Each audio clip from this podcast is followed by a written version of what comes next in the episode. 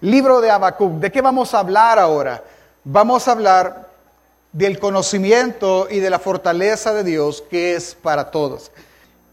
Yo tengo eh, personas muy, cercanas y conocidos eh, que los conozco de años. Por ejemplo, tengo un, amigo que lo conozco desde los 12 años, hermano. Desde los 12 años eh, nos conocemos, nos molestaban porque cumplimos años solo 15 días de diferencia nos llevamos súper bien, a pesar de que no nos vemos muy seguido, pero nos llevamos súper bien. Si alguien me dijera a mí, mira, fulano anda diciendo de vos que sos un ladrón, yo no lo creería, porque lo conozco, ¿sí? Conozco a mi esposa desde hace casi 18, 19 años.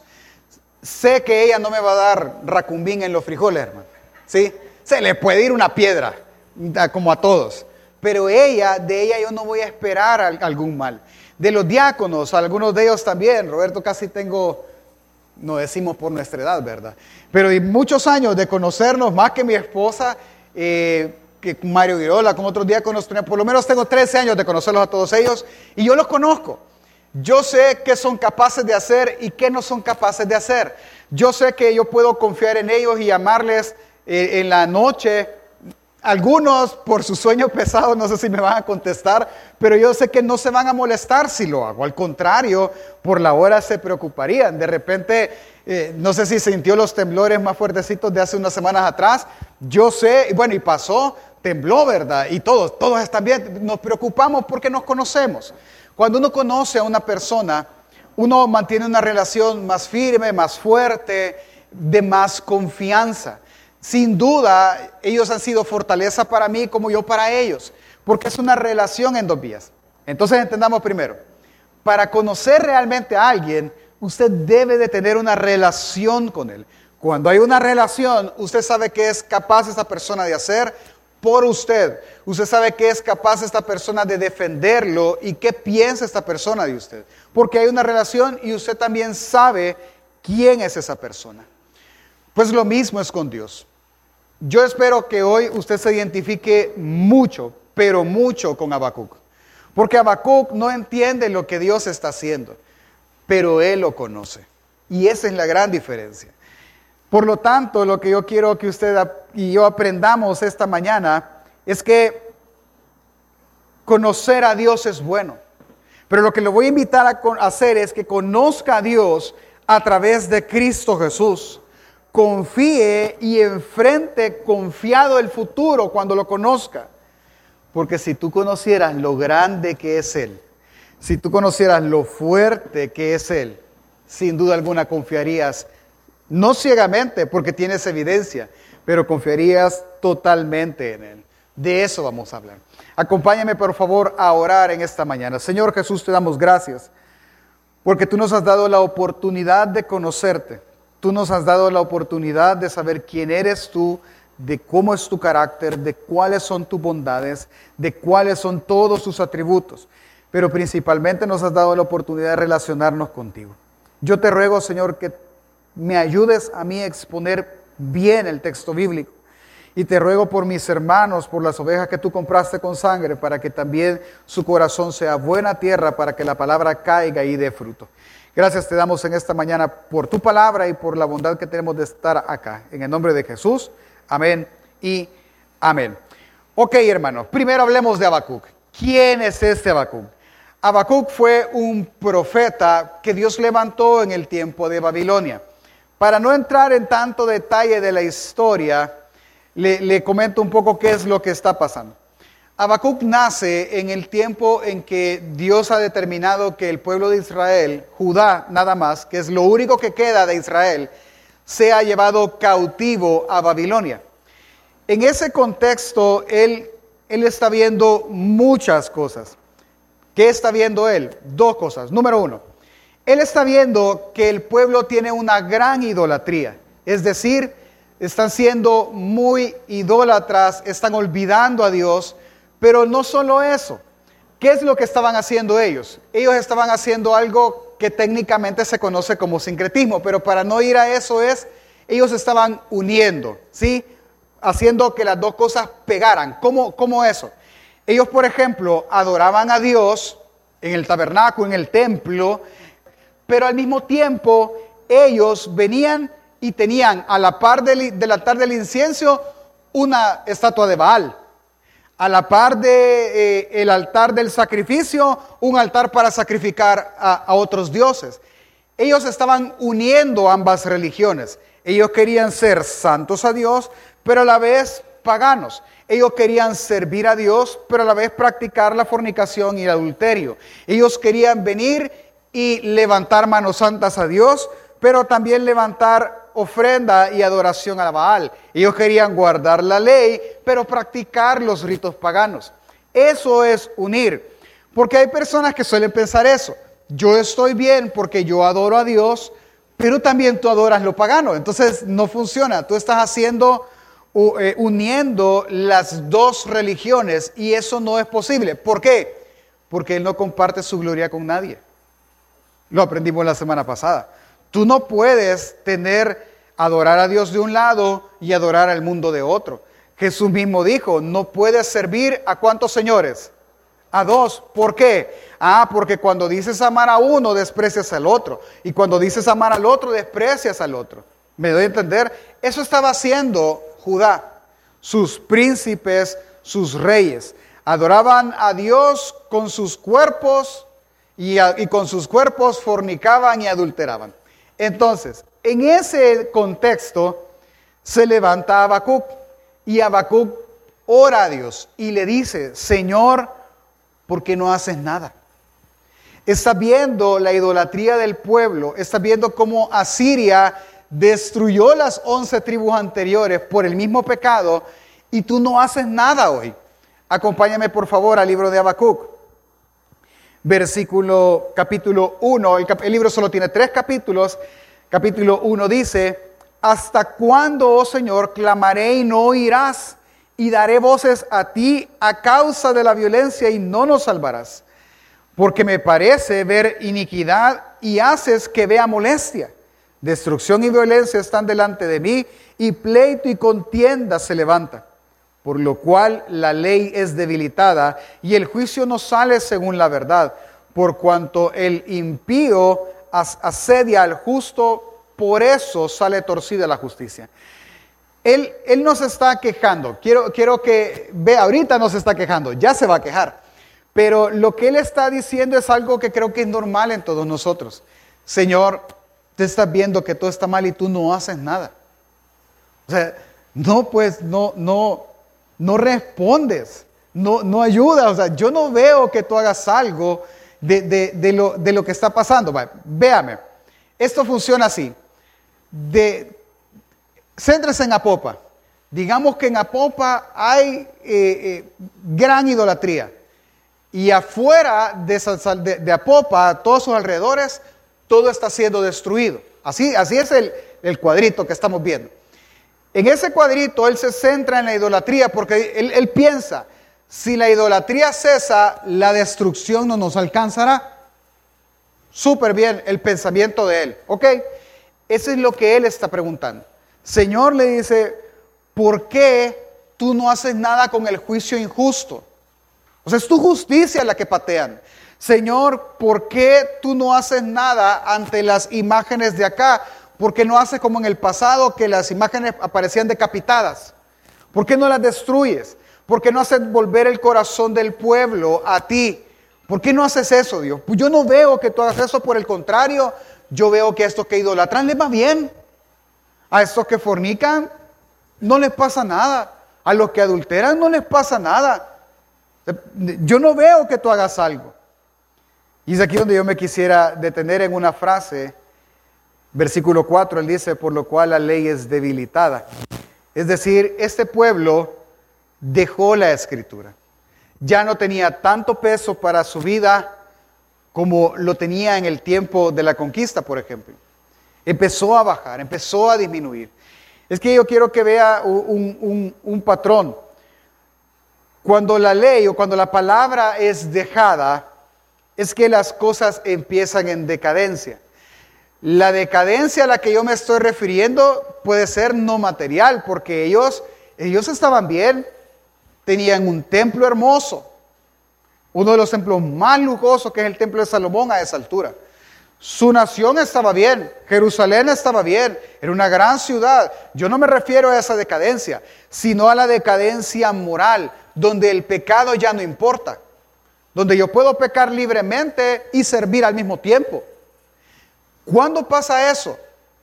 Cuando dejas la escritura, cuando la escritura se debilita, cuando dejas de apartar un tiempo para ellas. Ahí, pasa eso y te acostumbras a vivir ambas vidas y las sincronizas de tal manera que no pasa nada. O sea, todos estamos bien, yo adoro a Dios, pero pues sí, soy débil. Y esa es la bandera que se levanta. Así que cuidado al debilitar esa parte en la vida devocional y relacional con Dios. Y lo segundo que es muy común es el sentimiento de Habacuc. ¿Cuántos no se han sentido así? Señor, ¿por qué no haces algo? O sea, tú estás viendo y te he clamado día y noche por todo y no haces nada. No está pasando nada. ¿Por qué, ¿Por qué permites tanta injusticia? ¿Por qué permites que estas cosas pasen? Haz algo. Yo quiero que entendamos algo. No es que Dios no estuviera haciendo algo, Dios estaba haciendo algo. Él estaba trabajando, Él no estaba quieto, pero él hace esta pregunta porque Dios no estaba haciendo lo que Él quiere que quisiera, volver el corazón del pueblo a Él. La pregunta es, ¿qué estaba haciendo Dios? Ok, acompáñeme. Habacuc capítulo 1, versículo del 5 al 9. Dios le va a decir a Habacuc, vaya, mira Habacuc, para que tú estés tranquilo, yo te voy a enseñar qué estoy haciendo. ¿Sí? Y así tú lo vas a entender y, vamos a estar felices todos.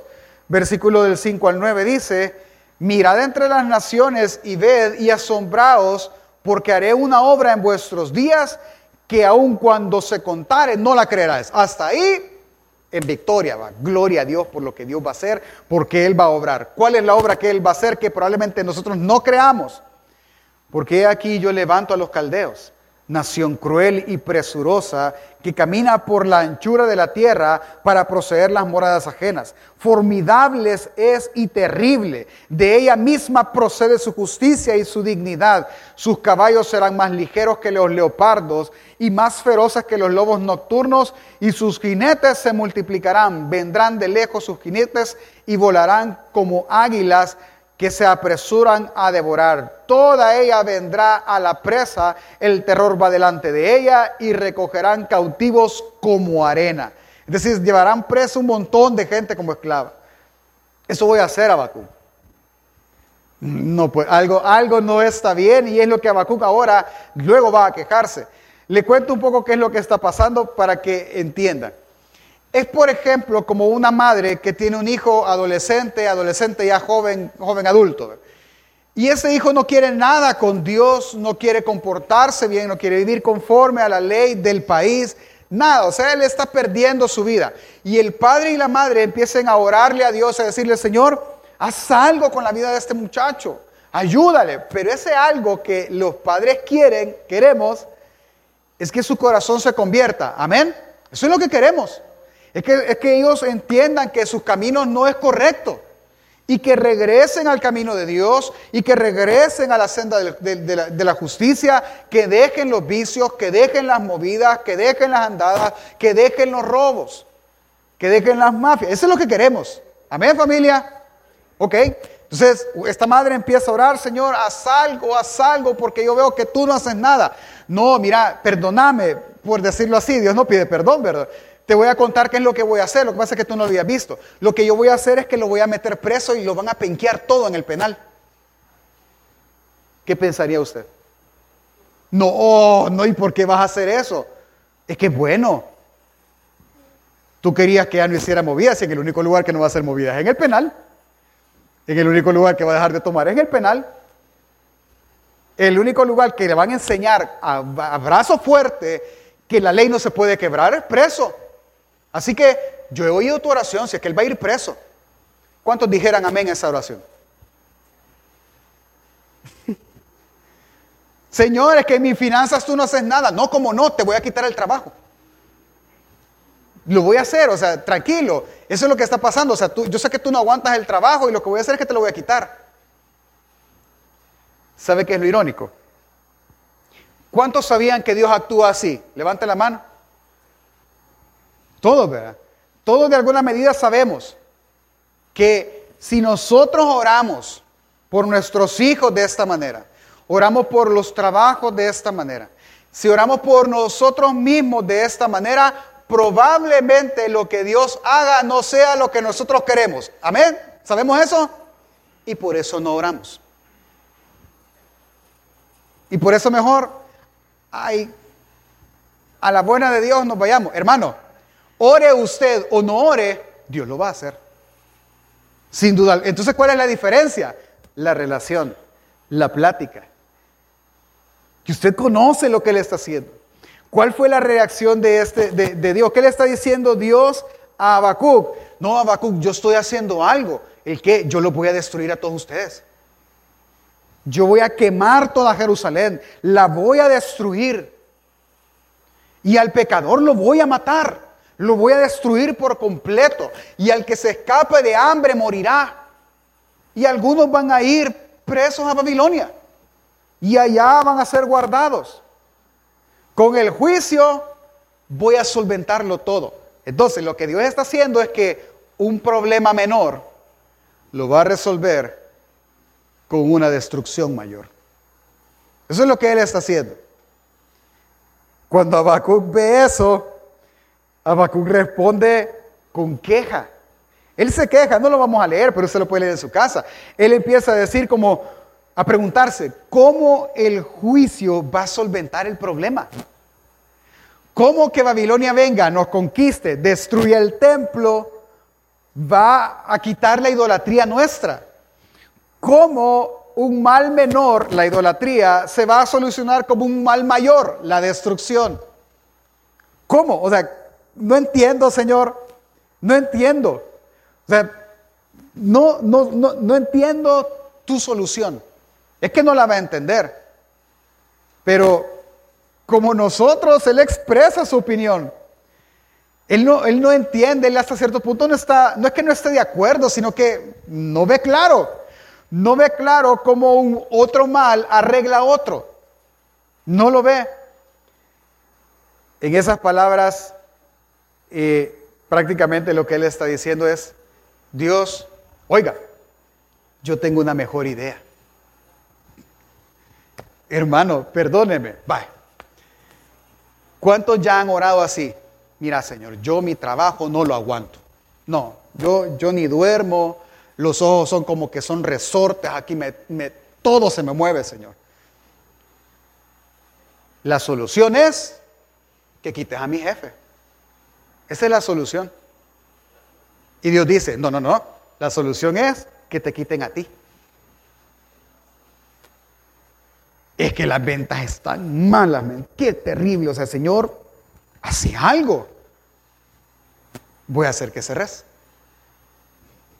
Es que eso no lo pensamos. nunca pensamos así. Nunca pensamos que Dios puede obrar en esas maneras, aunque lo sabemos. Muy en el fondo lo sabemos. Muy. Señor, yo te ruego que tú me hagas más cercano a ti. Ya enferma la mujer. Eso es lo que tú querías. No, pues sí, pero yo quería una experiencia así, fuego por dentro. No, hermano. No funciona de esa manera. Eso es lo que él, está enseñando ahorita aquí. Y es lo que Habacuc deja. Habacuc no entiende por qué está pasando y él se queja por eso. A lo que Dios responde. Capítulo 2, acompáñame, versículo del 2 al 4. Y el Señor me respondió y dijo, escribe la visión declárala en tablas para que corra el que, la el que leyere en ella. Aunque la visión tardara un poco de tiempo, más se apresura hacia el fin y no mentirá aunque tardare. Espéralo, porque sin duda vendrá y no tardará. Vea esos, esos dos textos nada más, el, 3 y, el, el, 2 y el 3. Él, él, él está avisando. ¿El que él está avisando? Que se va a tardar la visión. O sea, la visión no va a ser ya, va a llegar. Tardará, pero va a llegar. Aunque tarde un poco, pero va a llegar, tú espera. O sea, va a tardar. Lo que tú quieres que pase va a tardar, Abacú. Pero, versículo 4, He aquí eh, aquel cuya alma no es recta se va a enorgullecer, es decir, él no va a aceptar más, pero el justo, el justo familia, por su fe vivirá. Vale. Esta frase nosotros la estudiamos cuando hablamos de la justificación por la fe sola. Está en Romanos. Pablo está citando esta frase. No vamos a hablar ese tema ahora porque lo hemos hablado otros días y en octubre lo hablamos mucho, pero quiero que entienda esta frase. Él está diciendo, ok, vaya, mira Habacuc, lo voy a destruir. Eh, tienes que entender, no, Señor, pero ¿cómo va a hacer eso? Mira, entendé, tú vas a escribir la visión y todo mundo la va a leer. La va a leer y la van a esperar. El que es incrédulo, el que es injusto, el que es impío, el que su alma no es recta, le, le va a dar igual la visión. No, él va a reclamar, él va a hostigar, él se va a morir. Pero el justo, el justo vivirá estos días difíciles creyendo que esta visión llegará. El justo entrará esos días confiados. El justo dirá, el Señor tiene el control. El justo dirá, bueno Señor, si son tus planes, démosle. Eso es lo que va a decir el justo, porque el justo vivirá creyendo que la palabra que está ahí es verdad. Así que, Señor, lo que quieras. Cuando Él le dice, la pregunta que tenemos ahorita en mente es, pero ¿cuál es la visión? Porque eso es lo que esperemos que nos va a dar esperanza. Amén familia. ¿Cuál es la visión? La visión está descrita del capítulo 2, versículo 6 hasta el 20. No la vamos a leer toda. Yo le voy a decir lo que, lo que prácticamente está pasando. Número uno, ¿cuál es la primera parte de la visión? En la visión, si usted le pudiese leer rapidito ahí en su, eh, en, su Biblia, o solo haga, haga un ejercicio, vaya pasando la vista rápida en todas las líneas y cuente cuántos hay. Hay. ¿Cuántos hay tiene la lectura? Porque Dios lo que va a decir es, hay de la nación que haga tal cosa. Hay de los que edifican su reino en la sangre de, las personas. Estoy parafraseando. Hay siete ayes que Dios, o seis, si no mal recuerdo, seis, que Dios está diciendo contra Babilonia. Entonces, la visión tiene que Habacuc interpretarla de esta manera. Si bien es cierto, Babilonia será el instrumento para destruir todo el mundo conocido en ese momento, especialmente a Judá, a los idólatras, Babilonia no quedará sin castigo. ¿Sí? Babilonia ahorita está acumulando ira de Dios para el día en que su castigo llegue a él. Él está acumulando ira por cada nación destruida, por cada pueblo destruido, por cada persona asesinada, por cada persona llevada al cautiverio. Ellos simplemente están acumulando esa ira y ellos serán destruidos pronto. Entonces viene y lo que le está diciendo Dios a Habacuc es, Habacuc, es cierto, o sea, ustedes van a sufrir por mano de Babilonia, va a ser difícil y, está Lamentaciones escrito por eso, usted lo puede leer. O sea, va a ser complicada tu situación, Habacuc. Yo sé, vas a sufrir, pero tienes que entender que en el debido momento yo me vengaré de ustedes.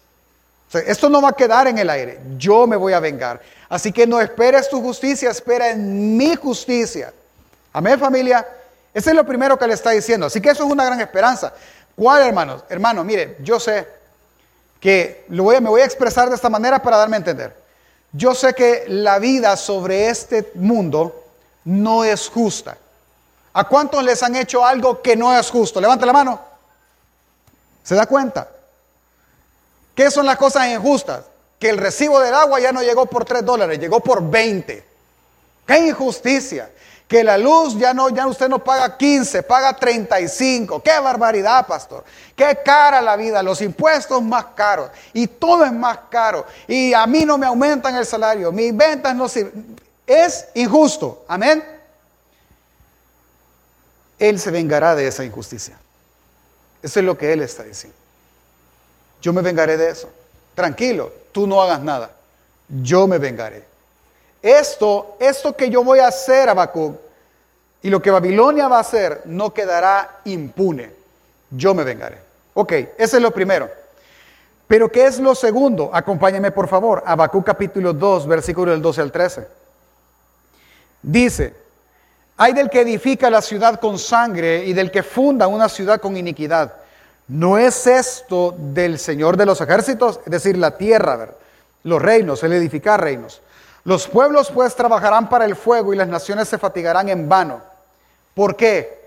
¿Por qué, Porque ellos están, o sea, eh, mire, interesante esto.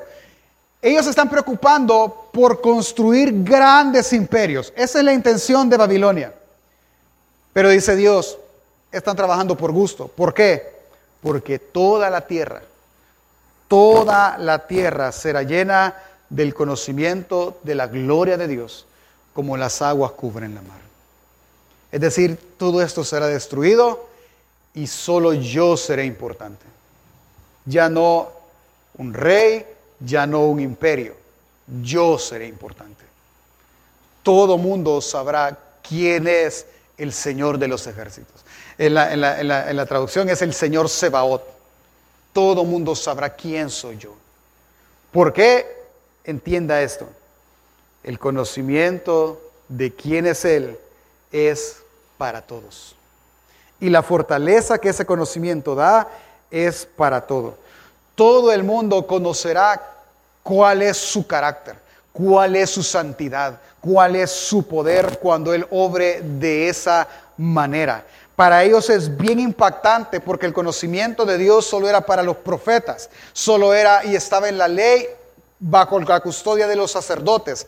No, será para todo. Todo mundo podrá relacionarse conmigo, todo mundo podrá conocerme y eso es la mejor bendición que usted y yo podemos tener. No, y ningún amén, porque justamente es lo que no queremos. Es que hermano, vayamos aterrizando. Si tú supieras quién es Él, si tú conocieras, si tuvieras una relación con Él, yo no digo que el temor se te quitaría, no. Pero la grandeza de Él destruiría el temor que en ti existe. Es que el amor de Él es más fuerte que el temor que nosotros podamos sentir. Y su amor y su conocimiento destruyen el temor. A este punto Habacuc está mostrando a su audiencia que los impíos, a los impíos les está anunciando destrucción, pero al justo le está diciendo que Dios obrará, no como ellos quieren, pero obrará. Él hará y los librará de la idolatría. Es que la esperanza en el mensaje es esta. No solo es que Él es vengador del que está en angustia y del desvalido, no, es que además todos podremos conocer a quien es vengador de nosotros. Esa es nuestra esperanza. Al Dios que nadie ha visto, lo veremos. El que obra de manera que no entendemos, lo lograremos entender. El que nos sostiene será conocido por nosotros. El, al Dios externo, al que, al que nadie jamás ha visto, al que ni nuestra mente puede tener, nosotros lo conoceremos. Conoceremos al Dios del cual dice Habacuc, versículo 20, del cual toda la tierra callará delante de él. Esa es la esperanza para nosotros. En general, Dios obrará justamente, aunque parece que no, y permitirá que toda la tierra lo conozca. Me voy a tener aquí. Hermano, supongamos que es su caso. ¿Sí? Supongamos que no están saliendo las cosas como usted planeó, como yo planeé. Usted ve ciertas injusticias y usted dice, no, no, pues no, no, no voy a decir nada. Él, esa parte nosotros la creemos y no hay ningún problema con eso. Él, él vengará, Él dará justicia, Él obrará. No voy a hacer nada, pero yo no estoy cómodo. Entonces, no, no, no. Si nosotros conociéramos quién es Él, si yo me relacionara con Él y entendiera lo que Él está obrando y supiera que todo está bajo el control de Él, la pregunta ante todo esto sería cuál fuera su reacción. Si Dios hoy le hablara y le dijera audiblemente y seguro, mañana tu familia morirá. Esa va a ser la solución. Mañana tú perderás tu trabajo. Mañana las cosas que tú quieres que se arreglen empeorarán más. Pero tranquilo, yo estoy ahí. No te preocupes, yo voy a estar contigo. ¿Cuál sería su respuesta? ¿Cuál sería su reacción ante eso? ¿Qué es lo que le está pasando a él? Habacuc, tú te vas a ir al exilio. Tú vas a ir siendo un esclavo si es que no mueres. O si huyes a las montañas, pues no tendrás nada. ¿Cuál sería la respuesta suya para con eso? La pregunta es cuál fue la respuesta de él. ¿Sabe qué hizo él? Cantó. Él cantó. Solo lea, no está en la pantalla, véalo en su teléfono, no sé si, si lo puede poner en la pantalla. Capítulo 3 de Habacuc, versículo 1 y 2. Dice, oración del profeta Habacuc sobre Siginot. Oh Señor, he oído tu palabra y temí. Oh Señor, aviva tu obra en medio de los tiempos. En medio de los tiempos, hazla conocer. Y en la ira, acuérdate de la misericordia. ¿Qué le dijo él? Hazlo. Si es lo mejor para todos nosotros, si de esta manera dejaremos de ser idólatras, hazlo. No pasa nada, Señor. Hazlo, obra en nosotros, aunque duela y esto me sea para mí doloroso, pero si esto quitará mi pecado, hazlo. Sé que tú obrarás con dureza, pero veremos tu gloria. A pesar del temor y la angustia que hay dentro de mí, dice en su canto, yo estaré quieto. Yo estaré quieto. Quiero, terminando de, esta manera, quiero contarle una historia antes de llegar al final del libro. Yo oí esta historia del señor este Christopher Joan. ¿Sí? Él era un homosexual y un vendedor de droga en su tiempo de juventud. Pero su mamá y su papá eran pues ministros, ¿verdad? Del Evangelio. Y su mamá y su papá siempre oraban, Señor, lo que sea necesario haz con él, para que él te conozca. Lo que sea necesario, lo que sea necesario. ¿Qué fue necesario? Que él tuviera VIH y que él cayera preso. En Estados Unidos, que no es como aquí, hermano. Allá es duro estar, estar preso. Y en la cárcel, él conoció a Dios. Y en la cárcel, él fue libre de la homosexualidad. No recuerdo del VIH, le mentiría. Pero, ¿qué hicieron los papás? Es el punto. Aviva tu obra en este tiempo. Si eso es bueno para que Él se salve, hazlo. ¿Qué, le estoy tratando de decir? Hermano, nuestra actitud es, Señor, voy a hablar en palabras que entendamos. Si esta lipidia es buena para mí, para que yo no te niegue, sigamos en la lipidia. Señor, si este trabajo es el el yunque de santificación para mi vida. Gracias por ese trabajo. Señor, si, si esta noche de desvelo es para que yo te ore, pues bienvenido el insomnio que levanta el niño. Despierta diez veces en la noche. Si esto me va a hacer orar a mí. Si cada necesidad va a hacer que yo doble rodillas y vea al cielo, gloria a Dios por eso. Eso es lo que Él está haciendo. ¿Lo haría usted? Dio gracias a usted cuando le dijeron, estás despedido. Gracias por tu servicio.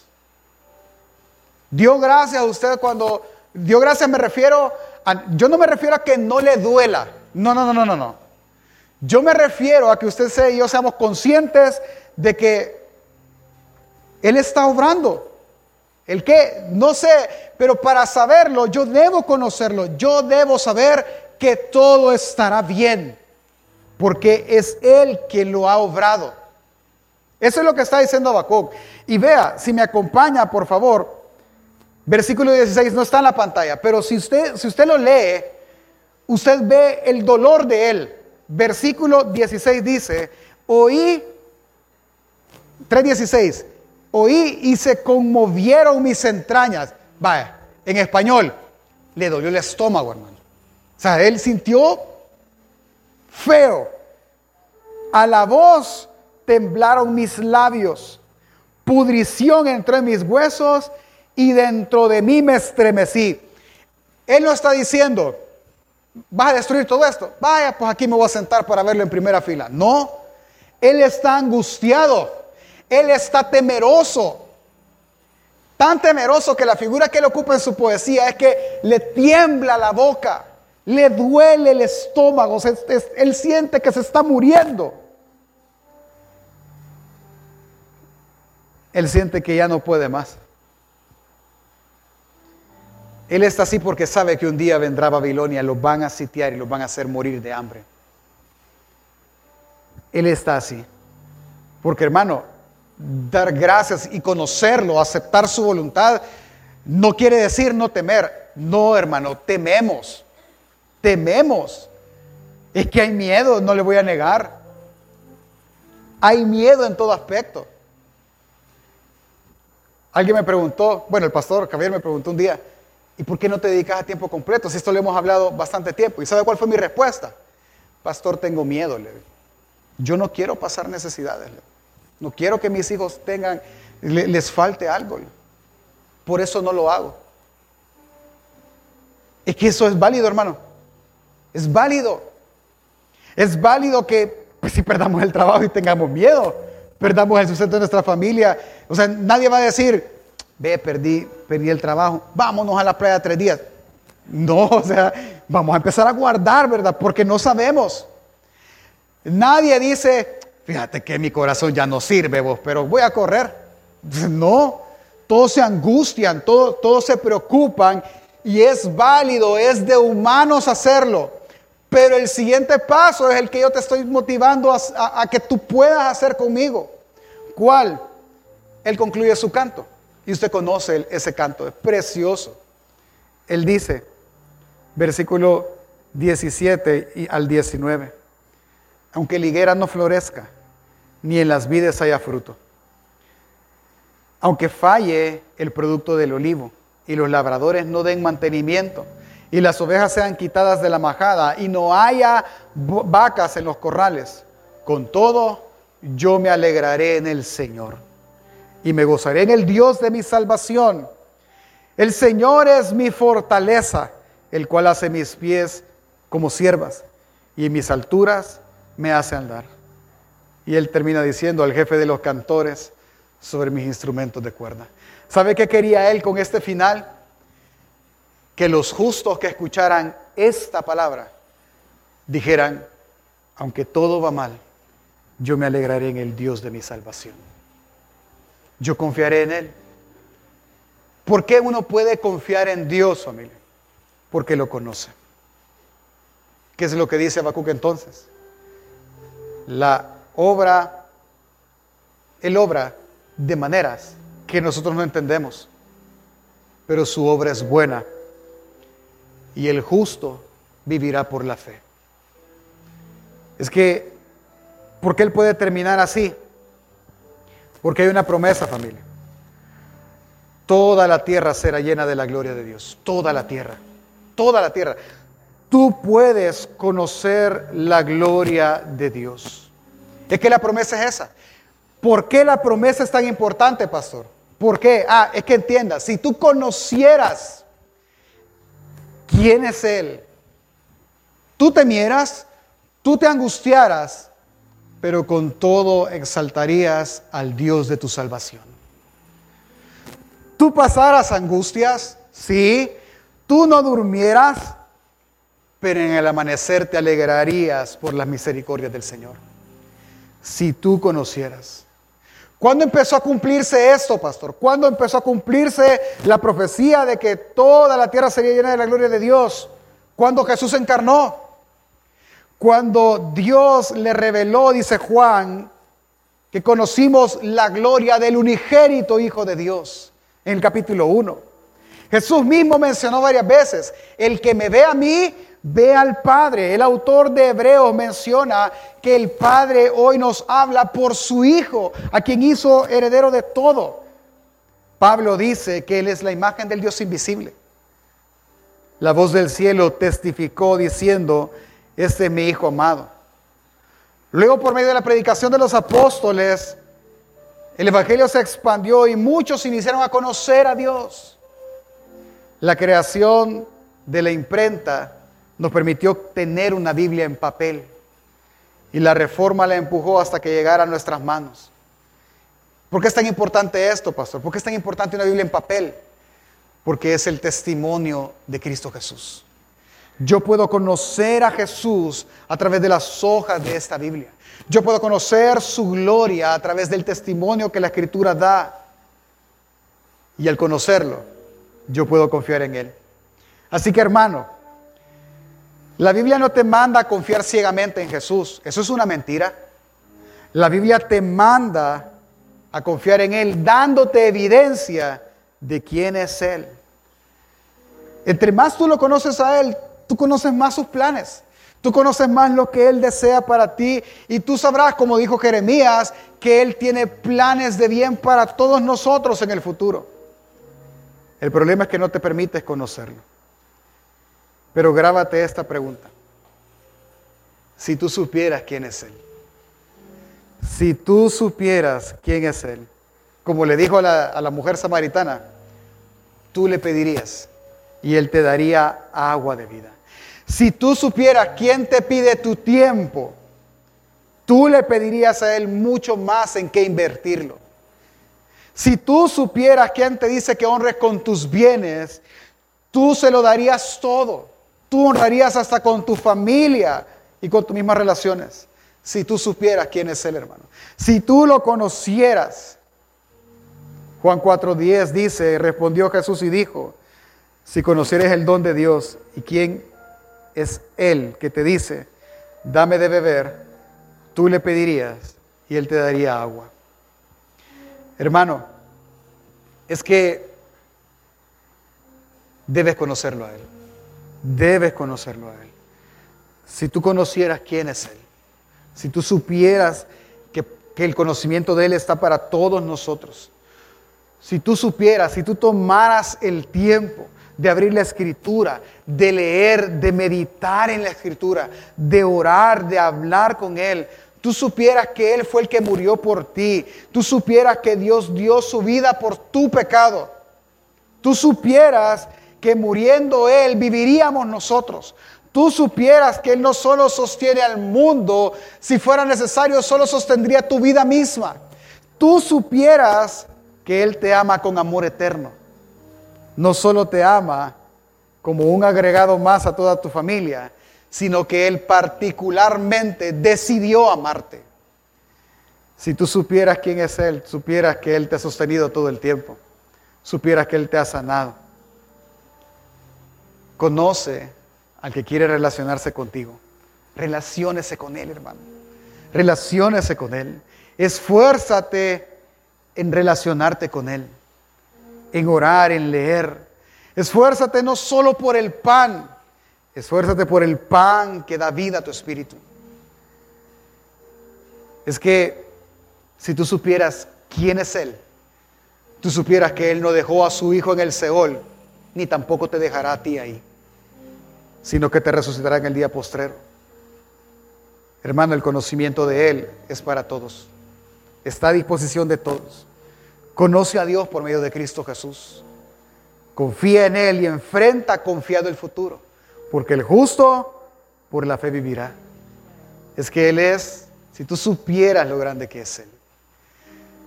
Ponte de pie, hermano, y terminemos. Mira, estírate ahí, oxigena tu cerebro. Si pudieses practicar esto, yo te diría que lo hicieras así. Número uno, conoce a Dios. Porque su conocimiento y la fortaleza que viene por su conocimiento es para todo. Aprende de Él lo más que tú puedas. Toma un tiempo y aparte un tiempo y lee. Conoce a Dios porque solo Él te puede decir estar quietos y tú estarías quieto.